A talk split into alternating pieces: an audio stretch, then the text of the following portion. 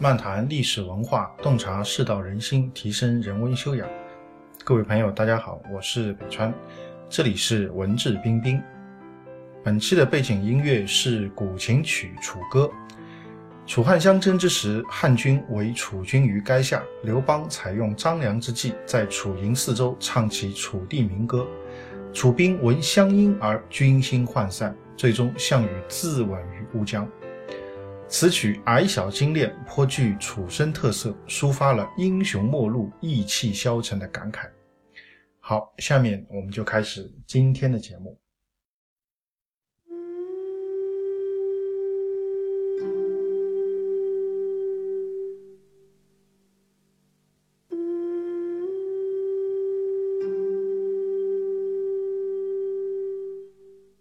今天继续和大家一起来分享曾国藩家书的内容。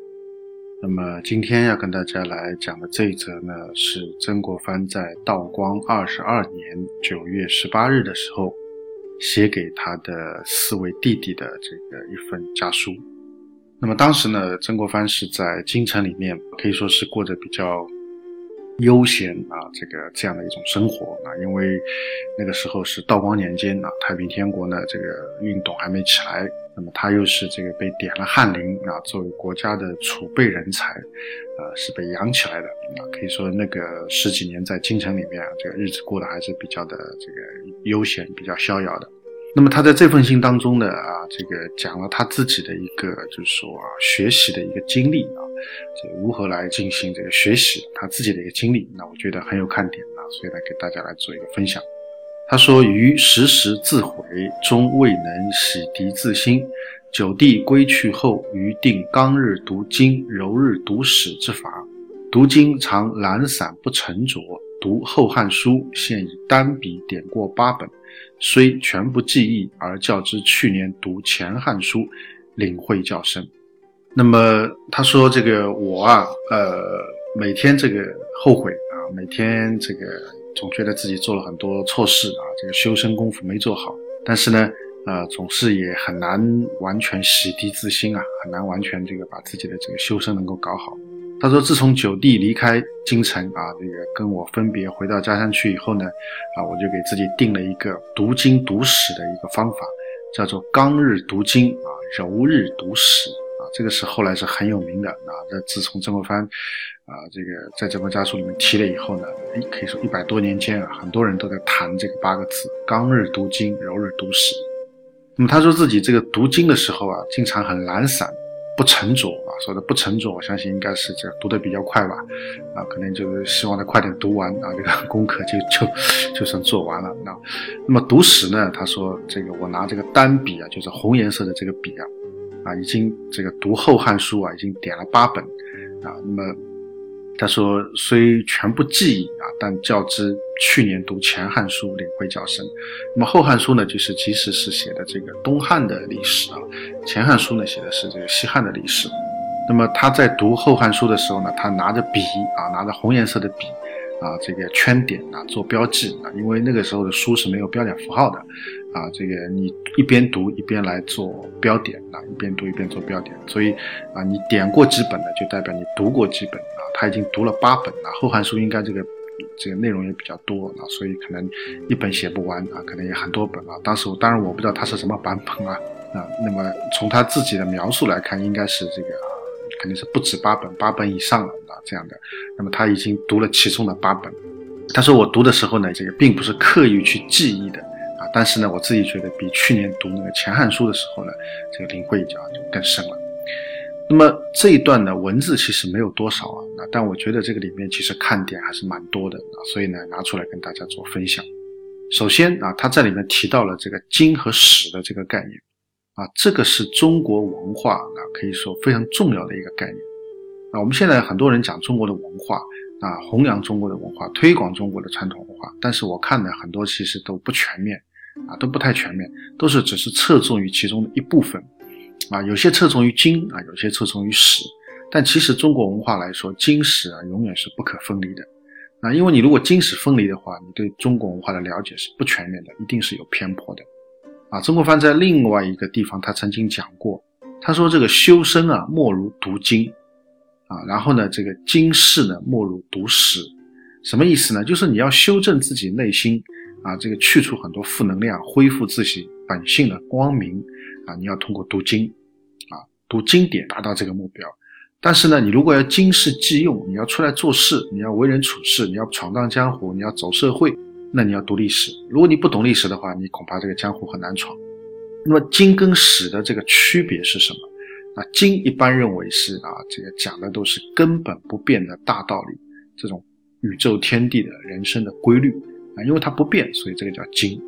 而史呢，是把这些不变的规律如何能够很灵活、圆融、全变的能够用到生活当中去的这样的一些历史案例，这样的过去曾经发生过的这些事情啊，所以他们两个其实是一阴一阳啊，这个互相配合的。啊，这个经强调的是这个不变的规律，史讲述的是全变的应用，啊，就是一个是教科书的东西，一个是这个临床实践的东西，两个怎么能够很好的结合啊？这个是一个大学问。所以你如果学中国文化偏重于经，啊，你会变得很死板，啊，不灵活；偏重于史，你会变得很圆滑，没有原则啊。所以这都是不对的。啊，所以经跟史都要结合起来，不可有所这偏废啊，不可有所偏废。所以这是第一个看点啊。他这里讲了读经跟读史的这个概念。第二个很有意思，他说这个叫刚日读经，柔日读史。哎，很多人都在研究啊，什么叫刚日，什么叫柔日？有些人说刚日就是单日啊，比如说今天十一号啊，那么这个十一就是单数，所以今天就是刚日。今天我读经。啊，那么当然，儒家的这些经就是指这个啊，这个诗书礼仪春秋这些啊，这个可能宋以后还包括这个四书啊，啊，论语中中庸大学孟子啊等等啊，这也这样的一些啊，所谓儒家的十三经啊，包括孝经啊等等，这些都算是啊，这个这个算是这个经的范畴的。那么单日就是这个所谓刚日啊，有人是这样说，那么双日就是这个柔日啊，也有人还有其他的一些说法。那么其实可以说是莫衷一是啊，那到底什么是刚日，什么是柔日，大家可能标准不一定清楚。但我个人倒觉得，其实刚日、柔日到底是什么标准呢？不是很重要啊，因为我的理解是什么呢？就是所谓的刚日读经，柔日读史，不如把它换一个讲法，叫做什么呢？读经以养刚，读史以养柔啊。这样的话，我们可能会更加容易去理解一点。所谓刚，就是原则性。柔就是灵活性、变通性啊，我们前面已经讲过了。那么原则性，人内心当中的这种原则性，这种啊不变的这种规则啊，刚正的这一面、光明的这一面，这个要通过这个读经啊来培养、来熏陶啊来这个发掘。而人内心当中的这种全变、圆融、柔和的这种智慧啊，这种应用之道，则要通过读历史来学习、来激发。啊，所以所谓的刚热读经，柔热读史，到底是什么是刚热，什么时候热？我觉得不重要，重要的可能要把它倒过来读，大家就比较容易理解。所以读经以养刚，读史以养柔，啊，那么这样去理解的话呢，大家可能会啊更加的清晰。那对经史不可分的这种重要性，那也会有更加啊这种可以说进一步的这种认识。那所以我觉得这个刚柔啊啊，可能应该这样来看，这样来读啊，这个可能会比较好一点。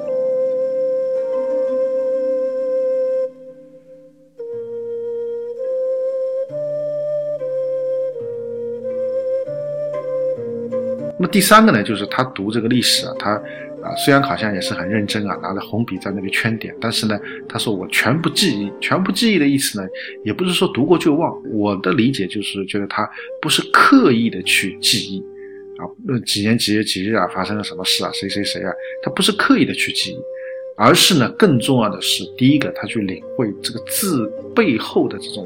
不变的这种规律。啊，因为历史我们以前讲过，这个其实都是不断在重演啊。其实历史背后就是人心的规律，那人心的规律是一样的，所以历史事件其实本质上都是一样的。所以至于具体的细节，哪年哪月哪日啊，这个当然你能记住最好，那记不住问题也不是特别大啊，因为你已经能够通过字面去了解啊背后这种人性的规律了。我觉得这是这个的它的这种全部记忆的第一个。含义第二个含义呢，就是说，他可能就是说，不是刻意的去记忆，让自己怎么样呢？就沉浸在这种氛围当中，啊，就是我们上次讲过的这种含涌的这种功夫。就我不是很刻意的、很用力的要去记住什么，但是呢，我很放松，整个人就泡在这个史书的这种环境里面。我这个隔天就读，隔天就读，所以整个人经常泡在这个史书当中，泡在这些历史案例当中，泡在这些人性的规律当中，慢慢慢慢慢慢啊，这些东西就渗透到我的这个心里面去了，那渗透到我的这个可可以说内心的最深处去了，能够让我啊在未来今世记用的时候能够发挥出来，能够应用出来啊，我觉得应该也有这层含义。所以你看，他说虽然我不记，我并没有去。硬记什么东西？但是我觉得啊，这个今年读《后汉书》的这个体会啊，比去年读《前汉书》的体会要更加深刻啊。所以我觉得这可能也是他的一种涵咏功夫在增长啊，他的一种表现啊。因为你泡的时间久了，自然就有味道就出来了 啊。这个对这个很多的这个书里面的很多的这个内容，这个领会就会更加深啊，这个应用就会更加的娴熟啊，理解就会更加的独到啊。所以我觉得应该也有这层含义在里面。所以今天跟大家讲的这两段呢，可以说这个啊，这个字数很少，也没有几个字啊，但是呢，我觉得看点还是蛮多的啊，包括中国文化当中的这个经史的概念啊，啊刚柔的定义啊，啊这个这个读书的这种方法啊，啊，我觉得其实都是对大家应该有很好的一种借鉴意义的啊，希望呢能够对大家的啊学习、工作、生活啊都能够有所帮助。